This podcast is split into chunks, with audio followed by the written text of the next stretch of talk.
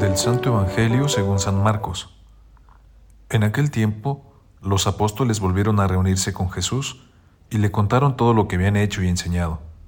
Entonces Él les dijo, Vengan conmigo a un lugar solitario para que descansen un poco, porque eran tantos los que iban y venían que no les dejaban tiempo ni para comer. Jesús y sus apóstoles se dirigieron en una barca hacia un lugar apartado y tranquilo. La gente los vio irse y los reconoció. Entonces de todos los poblados fueron corriendo por tierra a aquel sitio y se les adelantaron. Cuando Jesús desembarcó, vio una numerosa multitud que lo estaba esperando y se compadeció de ellos, porque andaban como ovejas sin pastor, y se puso a enseñarles muchas cosas. Palabra del Señor.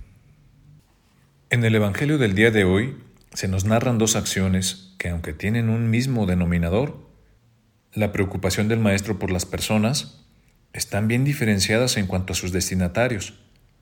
En la primera Jesús sostiene un encuentro fraterno con sus discípulos que tiene tres momentos. Primero, ellos le cuentan lo que habían hecho. Segundo, Él los invita a descansar y hacer una revisión. Tercero, con un gesto fraterno y solidario, decide hacer un alto en las actividades para que los discípulos tomen su alimento y descansen. Y es que Jesús los ama tanto que está pendiente hasta de sus necesidades básicas. Por eso los invita al descanso. Es consciente de que el trabajo de la misión es arduo, ya que debían predicar, expulsar demonios y curar enfermos. Por eso no les queda tiempo ni para comer. En la segunda acción nos dice que la gente al percibir que Jesús había marchado al otro lado del lago, corrieron para alcanzarlo. Jesús siente lástima de ellos porque estaban como ovejas sin pastor. Se trata de personas que no han encontrado todavía una verdadera comunidad, y Jesús siente compasión por ellas, y se pone a enseñarles muchas cosas, como un pastor que cuida y da la vida por las ovejas. Hablando como los profetas, nunca los encerraba en sus problemas personales. Su propia superación iba a la par con una renovación de su ambiente. Los veía abrumados de dificultades, pero les levantaba el ánimo mostrándoles signos de esperanza. Hoy vemos que los apóstoles están cansados. Al final de esa misión necesitan descansar y a la vez hacer un recuento de sus experiencias porque Jesús no los instruye solo con la palabra, sino que los forma ayudándoles a reflexionar sobre lo que hicieron y lo que vieron.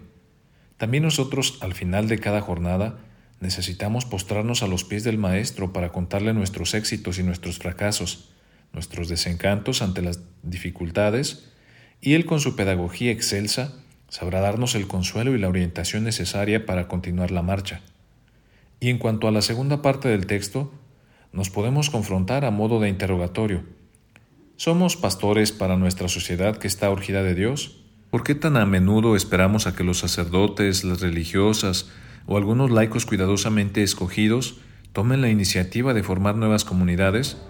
¿Por qué somos tan tímidos para proponer a los que están fuera la luz de la fe que hemos recibido gratuitamente y permitirles así que descubran en familia, en comunidad esta riqueza? Señor Jesús, Danos la fuerza necesaria para configurarnos contigo y para poder ir al encuentro de todos nuestros semejantes, comulgando